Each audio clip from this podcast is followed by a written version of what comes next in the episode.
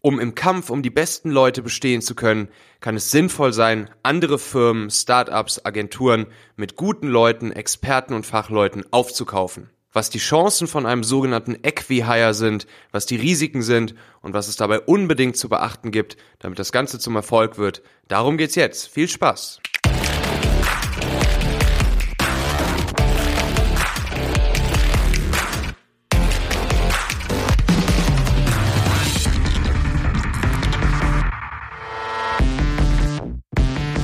Ja, um an gute Leute und Experten zu kommen, kann man natürlich einerseits selbst solche Leute recruiten und einen nach dem nächsten ähm, einstellen.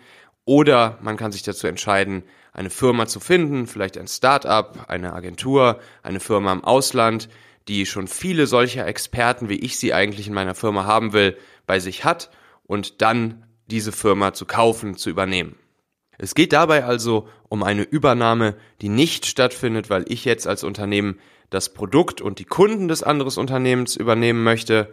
Ich möchte auch nicht unbedingt die Technologie oder irgendeine Secret Ingredients oder ein Patent oder ähnliches übernehmen, welches die andere Firma äh, angemeldet hat, sondern mir geht's dabei hauptsächlich um die Talente, um die Experten, um die Fachleute des anderen Unternehmens. Und dann wird das Ganze in der Regel ein Equi-Hire genannt, also ein Mix aus Acquisition und Hiring. Und man könnte das Ganze auch Talent Acquisition nennen. Ja, und die Chancen von solch einem Equi-Hire, die liegen natürlich auf der Hand. Also ich bekomme damit viele, viele Experten auf einen Haufen. Nehmen wir also mal an, ein Startup besteht schon irgendwie aus 10 bis 15 Leuten und ich bin auf der Suche nach äh, Engineers, nach Softwareprogrammierern, vielleicht nach guten Designern und guten Produktleuten und in diesem Startup, welches ich jetzt im Visier habe, gibt es genau solche Leute. Wenn meine Firma dieses Startup jetzt übernimmt, dann haben wir also gleich ein Dutzend äh, toller Experten gewonnen, die wir natürlich gut bei uns in der Firma gebrauchen können und äh, die wir uns sparen, einzeln nacheinander selbst zu recruiten und zu hiren und einzuarbeiten und äh, in ein eingespieltes Team zu überführen. Und damit sind wir auch schon direkt beim nächsten Vorteil von solch einem Equihire, nämlich in der Regel ist es natürlich so, dass die Leute, die schon in einer Firma, in einem Team gemeinsam arbeiten, dass die auch schon sehr gut zusammenarbeiten und ein eingespieltes Team sind.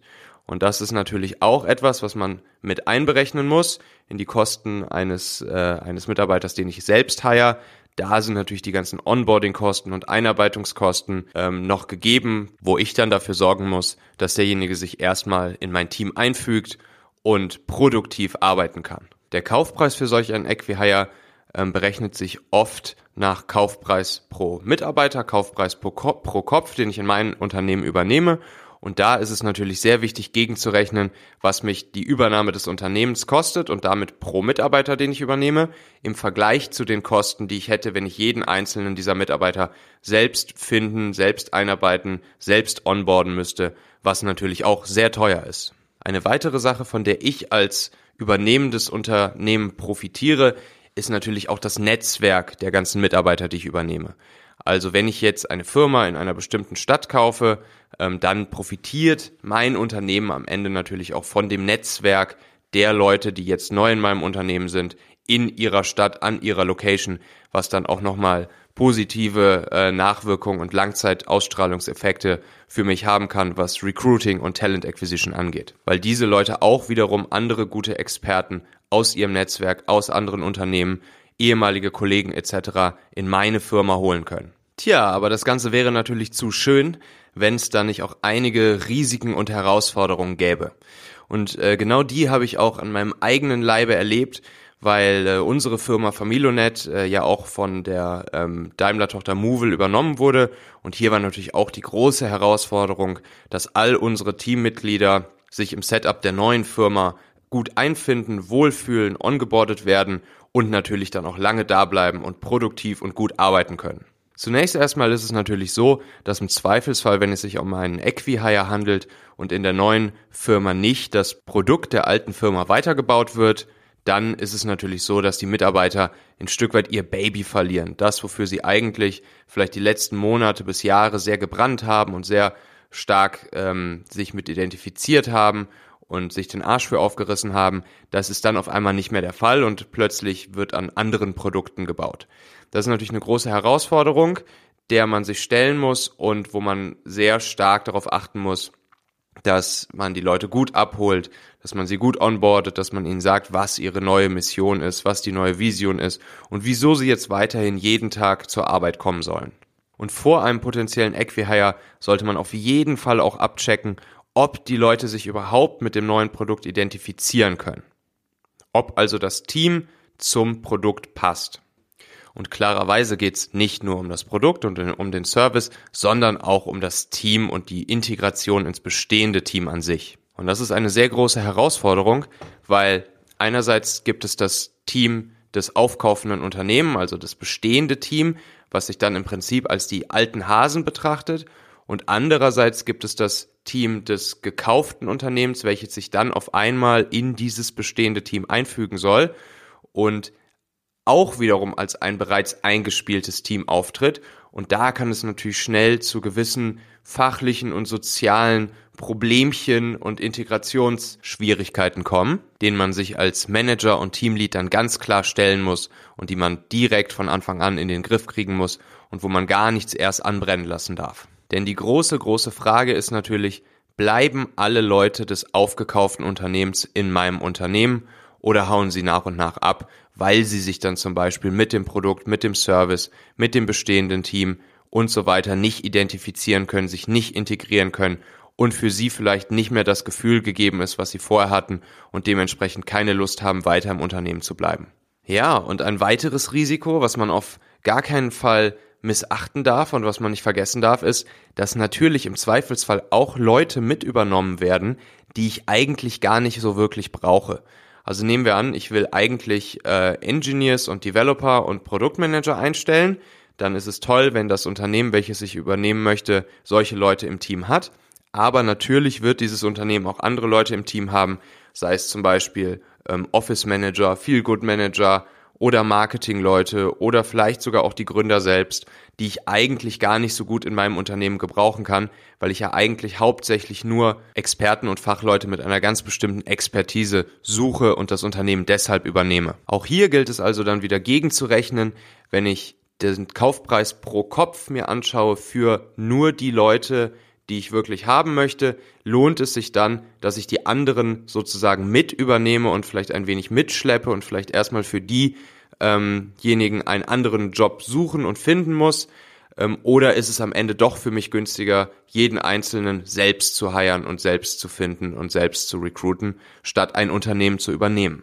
Also, um herauszufinden, um ein Equihire potenziell Sinn für dein Unternehmen machen könnte um einen großen Haufen guter Leute in dein Unternehmen zu holen, würde ich dir aus meiner eigenen Erfahrung die folgenden Punkte empfehlen zu beachten. Zunächst solltest du rauskriegen, ob der Fit des Unternehmens, welches du im Blick hast, wirklich gegeben ist zu deinem Unternehmen. Dabei geht es neben der Frage, ob die Experten die richtigen Skills haben, natürlich auch um den Cultural Fit der Mitarbeiter des anderen Unternehmens zu deinem Unternehmen. Um beides vorher einmal gut einschätzen zu können ähm, und nicht die Katze im Sack zu kaufen, kannst du versuchen, vorher mit der anderen Firma schon zusammenzuarbeiten, zum Beispiel einen Auftrag zu an sie zu vergeben, ein bestehendes Projekt mit ihr zu stemmen und so das Team und die einzelnen Mitarbeiter langsam kennenzulernen. Am Ende wird es dir dann deutlich leichter fallen, die Qualität der Mitarbeiter einschätzen zu können und zu wissen, ob diese Firma potenziell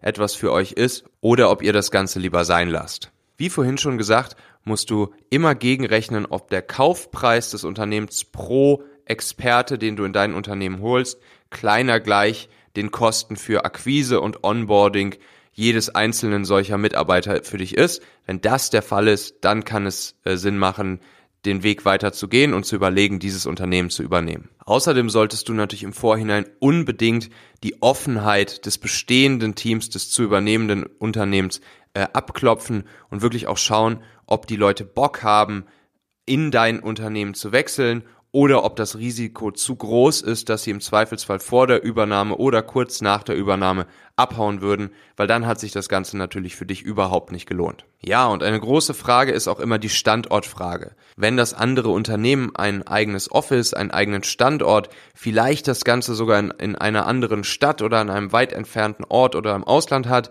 dann ist die große Frage, ist es besser, all diese Leute dort in ihrem gewohnten Umfeld zu belassen oder sie dann doch alle zu dir ins Unternehmen auch, was die Lokalität angeht, zu holen.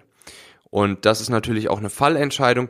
Generell würde ich aus meiner Erfahrung sagen, dass es immer gut ist, Leute in diesem Umfeld tendenziell zu belassen, indem sie jetzt schon gut und produktiv und effizient miteinander arbeiten, weil das dazu führt, dass halt möglichst wenig Disruption in das Team reinkommt und die Leute einfach so weiterarbeiten können, wie sie es schon gewohnt sind, wie sie es gelernt haben und wie sie es gemeinsam in ihrem Team optimiert haben. Ja, und natürlich willst du die Leute auch zu dir locken, wenn du dich dann dazu entschieden hast, das Unternehmen zu übernehmen. Du willst, dass die Leute bei dir bleiben und das kannst du natürlich am besten, indem du nicht nur die Inhaber, die Gesellschafter des zu kaufenden Unternehmens an dem Kauf beteiligst, sondern auch die Mitarbeiter. Du solltest also all den Mitarbeitern, die du haben möchtest, einen Signing-Bonus in Aussicht stellen, der dann ausgezahlt wird, wenn sie den Arbeitsvertrag mit deinem Unternehmen nach der Übernahme unterschreiben und auch zusagen, dass sie eine gewisse Zeit lang in deinem Unternehmen verbleiben. Ein weiterer Bonus, den du den Mitarbeitern des neuen Unternehmens anbieten kannst, ist, dass ihre Betriebszugehörigkeit beim alten Unternehmen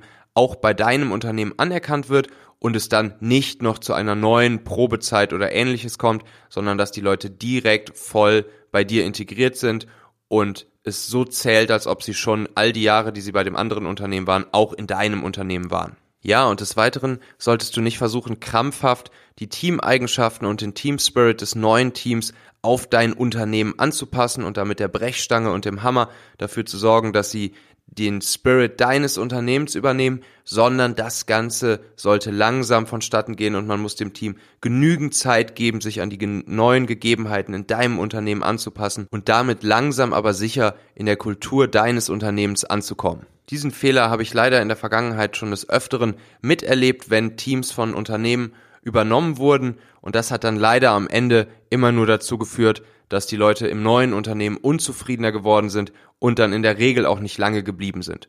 Und das ist natürlich genau das, was wir nicht wollen, wenn wir ein Unternehmen übernehmen und all die guten Leute und Experten als langfristige Mitarbeiter bei uns im Unternehmen halten wollen. Also, Lass mich gerne auch mal wissen, was du so für Erfahrungen mit Equihires gemacht hast, was du für Fragen hast, welche Themen du gerne noch von mir behandelt haben würdest. Schreib mir einfach an michael.talente.co und dann bis zum nächsten Mal. Ciao.